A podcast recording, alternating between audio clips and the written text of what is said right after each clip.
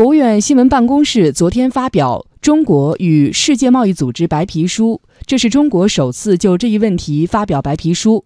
白皮书用详实的数据介绍了十七年来中国履行入世承诺的实践，阐释了中国参与多边贸易体制建设的原则立场和政策主张。来听央广经济之声记者童亚涛报道。从二零零一年初冬到二零一八年仲夏。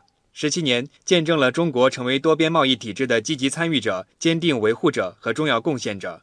有这样几组数据令人印象深刻：数据一，从百分之十五点三到百分之九点八。早在二零一零年，中国的货物贸易关税总水平从二零零一年的百分之十五点三降到了百分之九点八，降税承诺履行完毕。此后，中国又多次大幅度的自主降低进口关税税率。数据二，一百和一百二十，在服务贸易领域。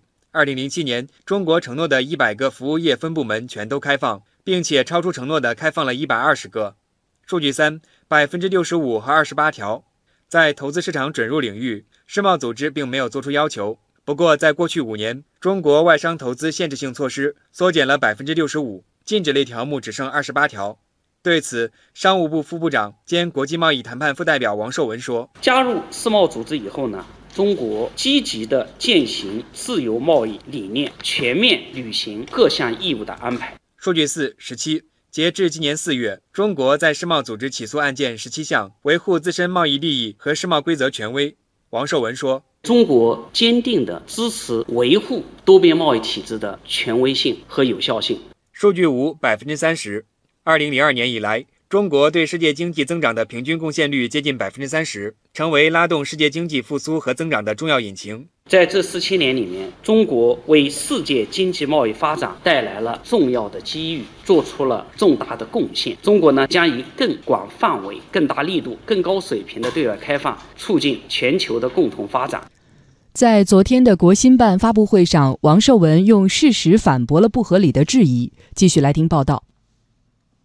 质疑一。中国在履行承诺方面做得不够，甚至在某些方面没有履行承诺。在发布会上，王受文引用了两位国际人士的评论作出反驳。一个呢，就是美国彼得森国际经济研究所的所长波森，他就讲中国基本上履行了世贸组织的所有承诺和裁决。另外一个就是 WTO 的前总干事拉米多次场合上说，中国履行世贸组织的承诺可以得。A 加的分数。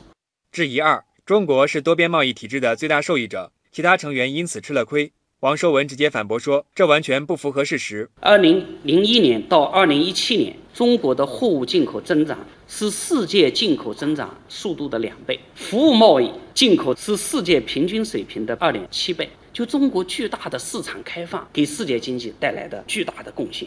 质疑三：中国是破坏全球开放和公平贸易体制的单边主义者。